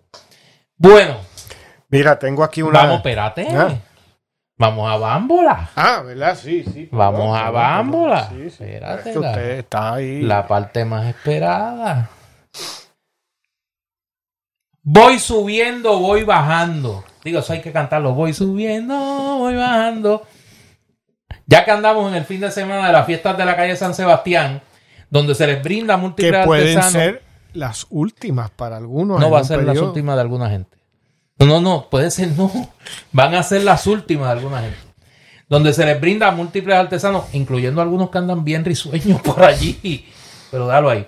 Donde se les brinda a múltiples artesanos un espacio en donde el público pueda apreciar su trabajo y, claro, está adquirirlo. Decidimos en este fin de semana en Bambola hacer mención de las diferentes líneas locales que se consiguen allí. Comienzan por Memoria Taína. Este es un clásico juego de memoria, pero con diferentes jeroglíficos taínos, donde tienen que poner a trabajar la mente acordándote dónde estaba el objeto y capturar la mayor cantidad de fichas posible. También tienen los famosos bolsos de agua, AWA. Esta línea trabaja bultos y fanny packs a prueba de agua, es decir, óyete esto, puedes irte a aventurar con tu bolso y sumergirte en el agua sin preocupaciones, porque tus pertenencias van a estar seguras, incluyendo si llevas algún artefacto electrónico para grabar la conversación con quien ande contigo. Fíjate, esa es buena. Esa es buena. sí. No pueden faltar las clásicas medias de Monkey 23. Pero tú crees que ahí en la institución no te las quiten. No, pero oye, oye, oye. Estas medias son mayormente para adultos, aunque también consigues algunos modelos para los niños. Se caracterizan por llevar diferentes mensajes jocosos como qué papelón, pasteles con o sin ketchup, tremenda jeva o tremendo jevo, entre otros. Tú te imagínate esa última. Esa última, ah, esa se vende, mira, como pan caliente. En la institución. Como pan caliente. Uno aunque, de los yo no quisiera, aunque yo no quisiera tenerla puesta allí si estuviera en la institución. Mira, este era el que, este es el que te gusta a ti, mira. Uno de los juegos más buscados es Ojo de Game. Ese lo anunciamos aquí. Cuando los primeros, eh, de las primeras menciones de Bambola fue con este juego. Ojo de Game. Este juego, el cual es famoso entre niños y entre adultos, es un juego de rapidez visual. El propósito del juego es encontrar el objeto que se repite en la tarjeta con varias ilustraciones primero que los demás. Aquí tienes diferentes objetos, ahí es que viene lo bueno. El lechón, la chiringa, yo espero que tengan varios lechones.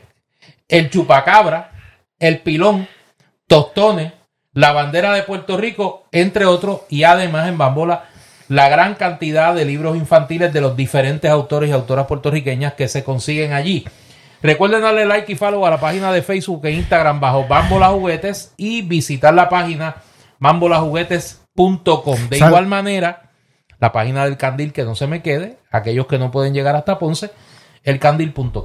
¿Sabes que hay un hay otra versión de ese juego que es Ciego de Game, que tienes que encontrar a Adela. No. No diga eso. Ciego de game y eso. Le encanta jugarlo a toda esta gente. Yo creía que te ibas a traer eh, las palabras. Que habían palabras que se podían incluir ahí, pero, pero está bien, no lo eh.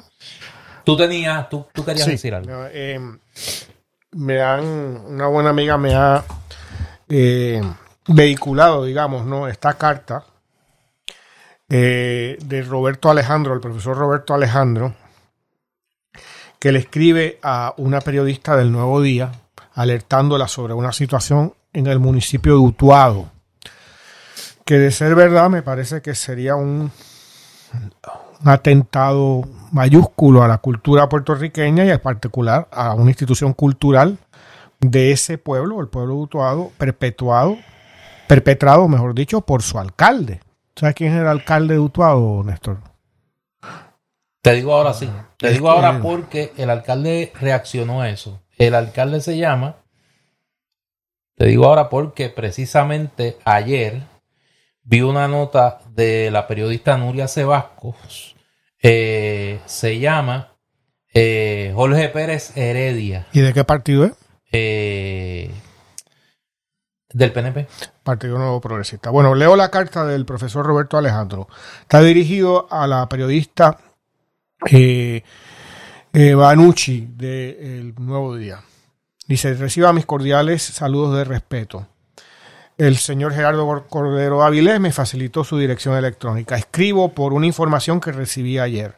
La semana pasada o en semanas recientes, el alcalde de Utuado ordenó lanzar al vertedero una colección de libros donada por el querido profesor e historiador Fernando Picó, Gran parte de su obra es sobre Utuado y lo mismo hizo con otra colección del doctor Pedro Hernández Paralitici, autor del libro Utuado, Notas para su Historia de 1983 y considerado el historiador oficial de Utuado. Este había donado su biblioteca y documentos. El doctor Hernández fue dentista y profesor de odontología en la UPR. Ambas colecciones estaban en la biblioteca pública cuya sede el alcalde quiere convertir en una junta de inscripción permanente. Increíble. De eh, la Comisión Estatal de Elecciones. El atropello cultural ha sido denunciado por el gerente de una emisora local, ¿no? de Utuado, Éxitos 1530. No he visto nada en la prensa nacional y como sé que el nuevo día tiene interés y compromiso de informar de informar sobre estas situaciones, me pregunto si podrían investigar. Para mí lo ideal sería recuperar los libros si fuera posible. Muy cordialmente, el profesor, firma el profesor Roberto Alejandro. Eh, este tipo de agresión, de autoagresión, porque esto lo hace un funcionario público, En nuestro país es mucho más común de lo que se piensa. Muchas veces ocurre como esto, sin que en este caso, por fortuna, no fue así, pero en muchos casos se sabe o muy tarde o no se sabe. Y son cantidad de recursos, de bibliotecas, de piezas arqueológicas, de piezas de arte, de colecciones de discos, de documentos, de partituras, etcétera, que no se cuidan y no se hacen accesibles a al público en general, que para eso deben estar. Convertir a una biblioteca con dos colecciones de dos insignes profesores, y ni qué decir de quizás del historiador más importante de los últimos medio siglo en Puerto Rico, que eh, Fernando Picó, que eh, también tiene una importancia en tanto que profesor de la universidad y en tanto que sacerdote, eh, con, una labor que todavía que hay continuadores de ella, afortunadamente, en las cárceles del país, que recientemente los periódicos reseñaban a la gente que se estaba graduando, ¿no? a los reclusos y reclusas que se graduaban de programas que inició el padre Picó, eh, pues el que no alguien que dedica gran parte de su obra a estudiar ese municipio, la historia de ese municipio como representativo de la historia mayor ¿no? del país completo, eh, y, de ser cierto de que esos libros se han tirado a la, al basurero y esos documentos, tanto de él como del, del otro profesor, ¿no? de Hernández Paralitici, eh, es un algo que debería ser castigado con el peso de la ley. Eso es equivalente a destruir un hábitat de la naturaleza. Eh, de Utuado salió uno de los libros más importantes de la, historiografía puertorriqueña reciente, ¿no? Que es el estudio que de Fernando Picó, Puerto Rico, Libertad y Servidumbre en el siglo XIX, que es un estudio de caso de, la región de Utuado y el hacer, al haber destruido, aunque sea una página de ese legado, si fuera cierto, eh, merece no solo la censura, sino el castigo. Mira, eh, déjame tomar aire para hablar de este tema porque me toca cerca. Yo eh, he sido parte de algunas gestiones para trabajar con el tema del futuro del el archivo del padre Fernando Picó, que tiene varias, varios depósitos en este momento. En una parte de ellos fue eh, la investigación que hiciera el, Pablo, el padre Picó sobre el pueblo de Utuado, de la que publicó eh, un libro, que la donó al municipio de Utuado para que fuera guardada allí en la biblioteca del municipio. Eh, ayer, y era lo que hacía referencia cuando comenzaste a hablar del tema, eh, la periodista eh, utuadeña, Nuria Sebasco, publicó unas expresiones del portavoz del alcalde Jorge Pérez, Jovito Pérez, de Utuado, eh, de nombre Jorge Salcedo. Yo voy a leerla para luego reaccionar. Luego del huracán María, dice este señor, portavoz de prensa, repito, del alcalde de Utuado, de nombre Jorge Salcedo, el portavoz. Luego del huracán María, las colecciones que estaban en la biblioteca sufrieron graves, grandes daños, se perdieron las ventanas y hubo filtraciones. La administración de Ernesto Irizarri, su opositor político popular, Posterior al huracán nunca atendió los daños a la biblioteca donde había distintas colecciones que no estaban identificadas. Tenían hongos, estaban mojadas. El municipio se reunió con el Departamento de Educación y ordenó que decomisaran las colecciones que no servían. Al momento se desconoce con exactitud si entre esas colecciones que se dañaron estaban todas las de Picó o algunas, concluye Salcedo. estas expresiones de este señor. Ya parecen que está ocultando la No, no, no. Las expresiones de este señor son una muestra tal de desprecio a la historia que lamentablemente reflejan lo que es la actitud de una gran cantidad de funcionarios públicos sobre la historia del país. Ahora bien, hace unos meses con bombo y platillo, el Instituto de Cultura dedicó la sala de referencia del Archivo General a Fernando Pico. Por una razón más que de justicia. Porque si hubo un historiador en los últimos años en este país que convirtió al Archivo General y precisamente la sala de referencia, que hay hasta un escritorio allí, que era el escritorio habitual del padre Picó, con su nombre, por el Archivo General. Yo creo que el Archivo General haría bien en ocuparse más y preocuparse menos de la suerte de los documentos de Fernando Pico. Y sé por qué lo digo. Y sé por qué lo digo. La colección de documentos del padre Fernando Pico que habita en varios depósitos, repito, en varios depósitos, debería estar uno en un solo lugar. Y dos, debía ser debidamente trabajada, catalogada y puesta a disposición de los historiadores, porque no tengo duda alguna que ese hubiese sido el deseo del padre Fernando Pico. No tengo duda alguna. En ese sentido, las expresiones de este señor, además de ser la muestra del desdén y el desprecio y la ignorancia y todo lo demás, pues apuntan a un problema serio que tenemos en Puerto Rico. Nuestro menosprecio institucional a la historia. En Puerto Rico cada vez se hace más difícil investigar la historia porque lo, el acervo documental sencillamente no existe.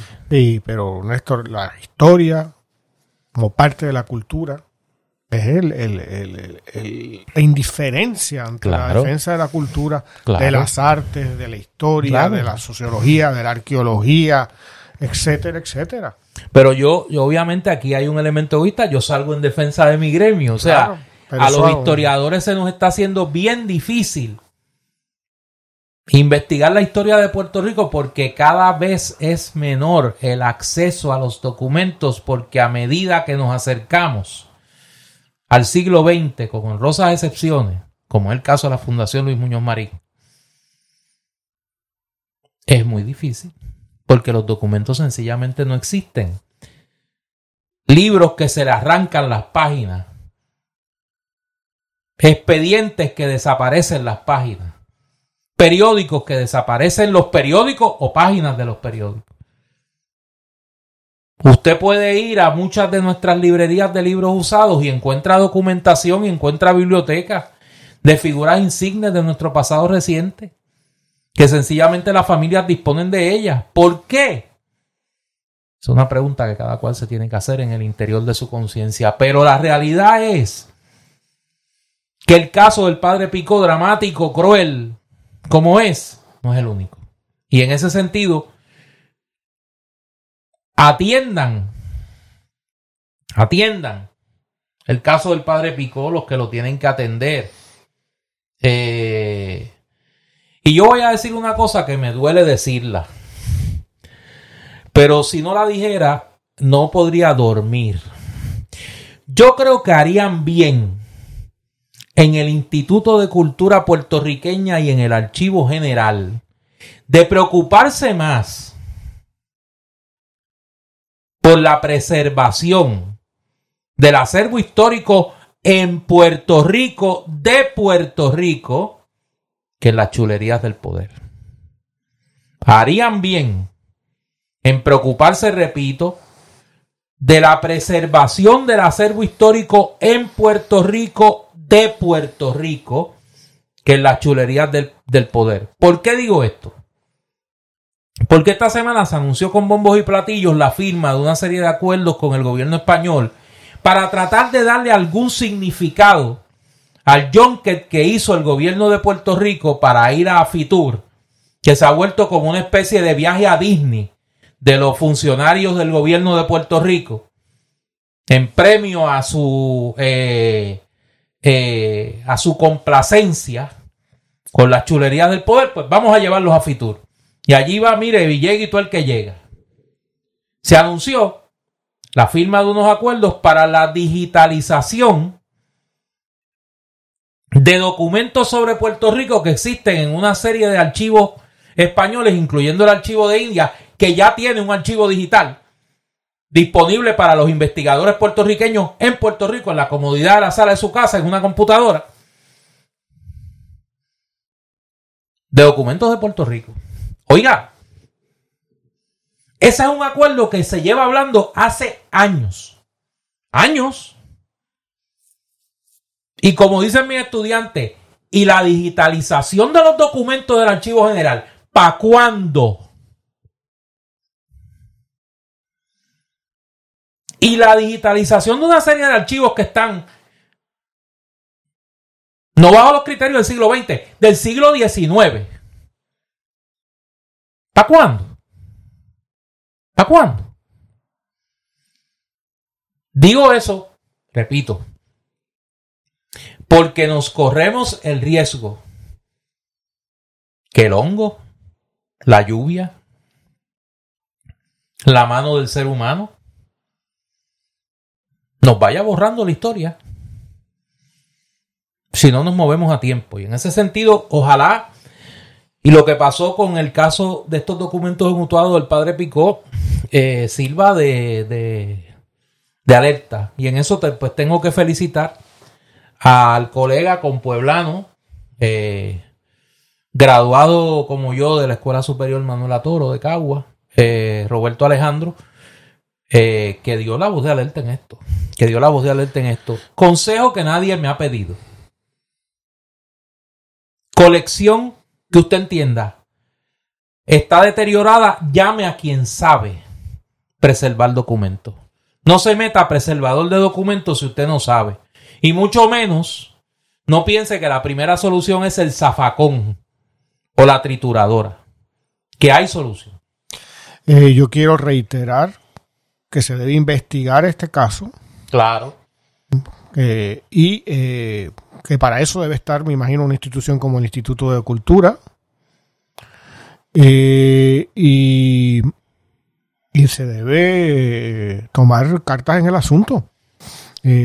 Saber qué pasó. Los buenos gente de Utua, los utuadeños, que son gente magnífica, con uno de los pueblos con más personalidad de Puerto Rico mucha gente allí que se interesa por la cultura. Que cuestionen a los funcionarios. Que cuestionen a los funcionarios. Un muy bonito, de gente muy buena. Eh, y como Picó mostró, era el segundo pueblo, la segunda ciudad de Puerto Rico a finales del siglo XIX. Tenía hasta un teatro de ópera. ¿No? Y aún hoy en día es uno de los municipios más grandes del país.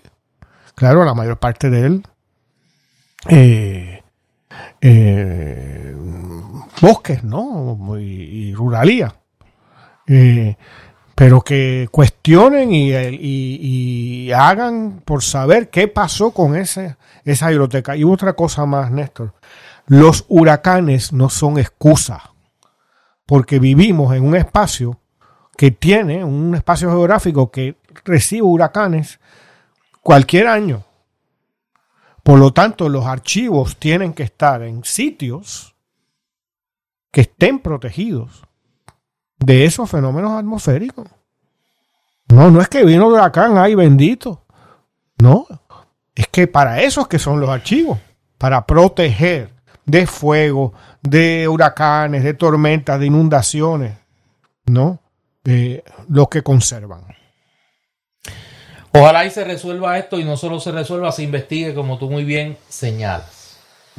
Mira, eh, una noticia que a mí me sorprende, lo que, ha, lo que ha sorprendido a alguna gente, el por qué alguna gente se sorprende. Digo, si usted no oye palabra libre se, se habrá sorprendido, pero aquí lo dijimos antes de irnos en el triqui, triqui, triqui, lo dijimos que el primer gran proyecto de la administración de Pierluma era aprobar el contrato para la privatización de la generación de energía de la autoridad. Y lo han hecho, mire, rapidito, con la morcilla todavía atragantada, con la morcilla atragantada, aprobaron en la Junta de las Alianzas Público-Privadas. ¿Y viste que Pierluma se fue? No, no, pues claro que se va a ir porque está, lo que está pendiente es a la fiesta. Lo que está pendiente es a la fiesta. Al, dirían allá en la época esa que estaban hablando ahorita, en el chereo. Lo de es el chereo.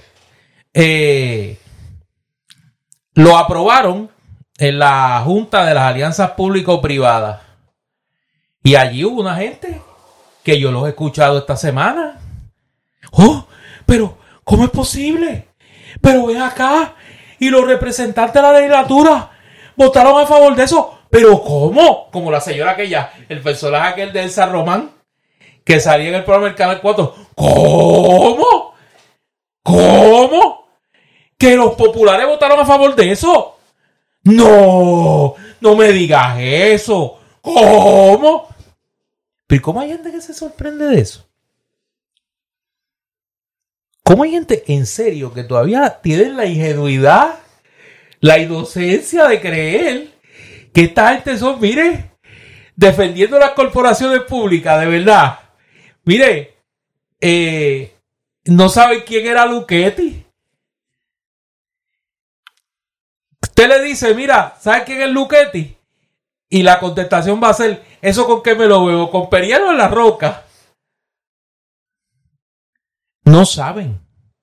No tienen nada que ver con esa épica del Partido Popular. Entonces, el que debe ser galardonado este año con el premio Manuela Pérez al servidor público, no digo yo del año, de la década, Eduardo Ferrer. Ese epítome del compromiso con servirle a su gente, que renunció a un escaño en la Cámara porque el sueldo no le daba, ahora lo nombran en esta junta y cuando le dicen, bueno, venga acá, pero usted le va a rendir cuenta a la Asamblea Legislativa porque usted está allí representando la Cámara de Representantes. Dice, yo, yo no tengo que rendirle cuentas a nadie, ni a los populares, ni a los PNP, ni a los pipiolos, ni a los de Victoria. Eso dijo el hombre. El hombre está allí, mire, por la libre. Y me pregunto yo, ¿verdad? Acá. Y tú, yo sé que tú me vas a decir, Eduardo, que es un acto de ingenuidad. Y ya te tengo, te estoy entrenando bien. No, no, no, yo sé que me vas a decir que es un acto de ingenuidad. Ya por lo menos la conciencia está creándose. Pero, pero no se le ha ocurrido a los legisladores del Partido Popular a esos que se rasgan las vestiduras en Twitter y en las redes. Mi partido tiene un compromiso con defender los intereses del consumidor. Mire, cite a una vista de interpelación a Eduardo Ferrer. Cítelo. A ver si el gaspela. ¿Y, ¿Y quién lo va a interpelar? ¿Su sobrino? Bueno, su sobrino se tiene que inhibir, pero el resto de los legisladores populares los que se llenan la boca diciendo que defienden los intereses del consumidor puertorriqueño. ¿Por qué no lo citan? Porque a nadie se le ocurre, mira, vamos a interpelar a Eduardo Ferrer, vamos a exigirle al presidente de la Cámara que traiga aquí a Eduardo Ferrer y le vamos a preguntar. Nadie lo hizo. Tú ves a Tatito en esas líderes. No, no, pero bendito, ahora te digo yo, no me subestime. No, no, no. Yo hablo de los otros. Pero ¿quiénes son porque Tatito, no, no, porque Tatito. Son los mismos. Dentro de su condición. Dentro de su condición. Tatito, pues dice, se escorrota y dice, pues mire, eso es lo que hay. Pero ¿y los demás? Pero los demás se escorrotan. Los demás, ¿dónde están los demás? ¿Dónde están los demás populares? Están en el salón comedor. Lo digo, porque después no vengan con el lloriqueo. No, es que nosotros somos diferentes. Nosotros no somos el PNP. Nosotros somos diferentes. Nosotros no somos iguales. Nosotros somos el Partido de la Justicia Social y el partido que defiende las corporaciones públicas y el partido que defiende al consumidor frente a los intereses, los grandes intereses. ¿Hasta cuándo una gente en el Partido Popular van a ser cómplices con su inercia de la entrega de los intereses del pueblo de Puerto Rico a manos de una plutocracia insaciable. Y para el que no sabe qué es plutocracia, el gobierno de los ricos. De una plutocracia insaciable que ha comprado a la dirección de los dos partidos. Y ahí hay una gente que o son demasiado inocentes o son cómplices de esta barbaridad. ¿Por qué? Yo voy a hacer unas preguntas. Este contrato, alegadamente, tiene ya novio, ¿no? La empresa está New Forest. Fíjate el, el clase cinismo. Sí, sí. New Forest, ¿Quiénes son esa gente? en el nombre. Porque esa gente ahora mismo tienen un contrato. Y hay unos serios señalamientos sobre el desempeño de esa empresa. ¿Quiénes son? ¿Cuáles son los intereses? ¿Quiénes lo trajeron? ¿Quiénes lo trajeron? ¿Quiénes le, le han estado sirviendo de mampara, de, de, de espejo corporativo a New Forest? En esa respuesta a esa pregunta nos vamos a explicar muchas cosas que ahora no tienen mucha explicación. Yo creo que esos son otros, esos legisladores populares y los PNP, por supuesto, que también se dan un ósculo en el ósculo. Ay Dios. Pero hago esa pregunta y yo sé de una de las virtudes que tiene este podcast es que lo escuchan muchos periodistas, buenos periodistas y buenas periodistas. Hagan la pregunta, como decía Doña Inés, sin miedo. Dios mío. Díganlo sin miedo. pregunten sin miedo. ¿Quiénes están detrás de New ¿Quién es New Forest? ¿Y quiénes son los intereses que están detrás de New Forest?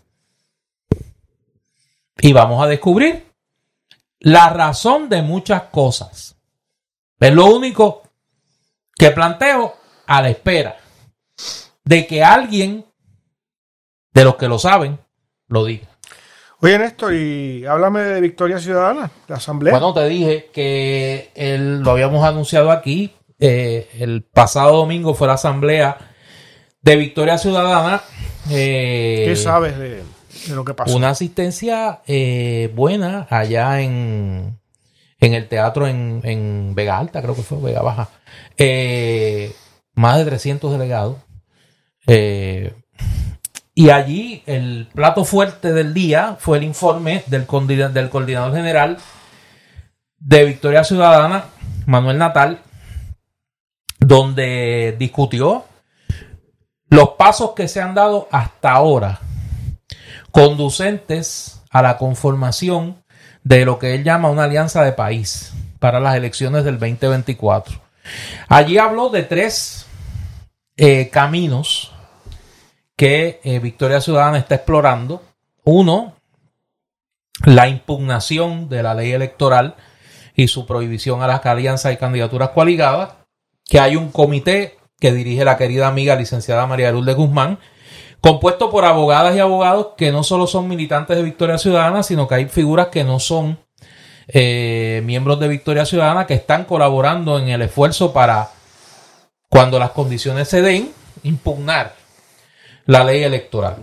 De esa impugnación no tener suerte, como pues sabemos que es lo probable, eh, la, el análisis a través de conversaciones no solo con el Partido Independentista, sino con otras opciones electorales que no son las del bipartidismo, es decir, candidatos independientes, candidaturas de nominación directa eh, y grupos de la sociedad civil que podrían tener injerencia en el proceso electoral, grupos sindicales, grupos feministas, grupos ambientalistas y demás, con miras a conformar una oferta electoral con la, ley, con la ley electoral abierta por la vía judicial a las candidaturas coaligadas o a una alianza formal o maneras creativas de presentar esta opción en las elecciones del 2024.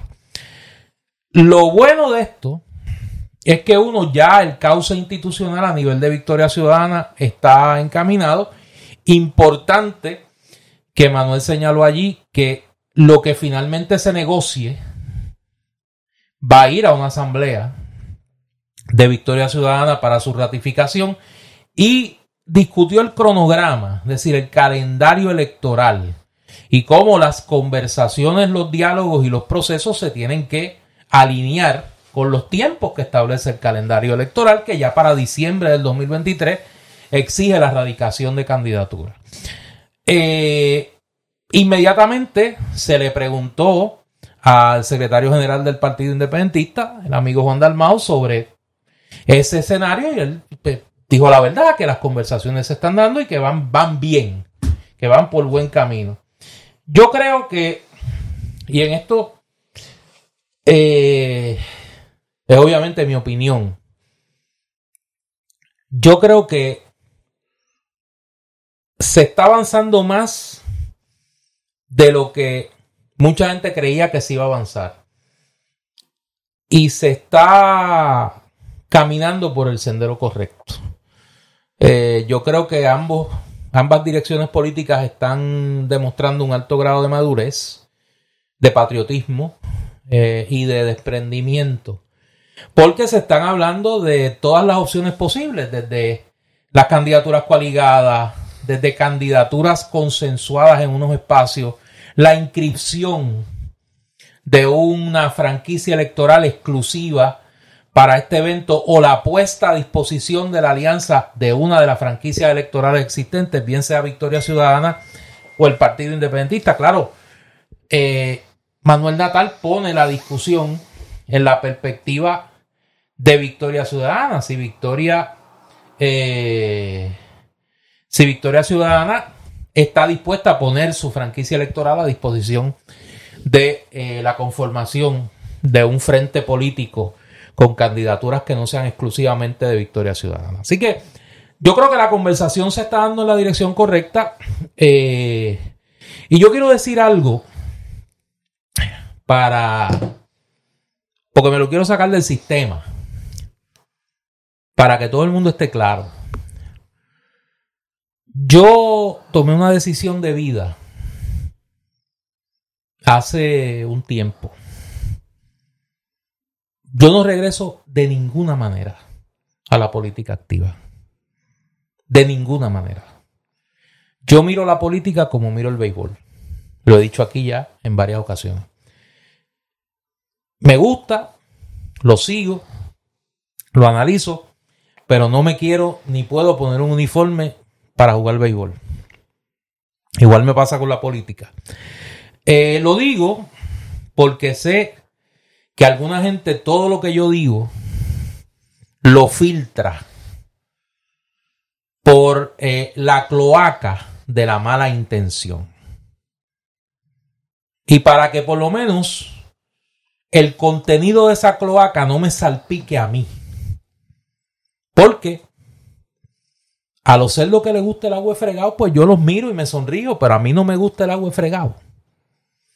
Para que todo el mundo esté claro,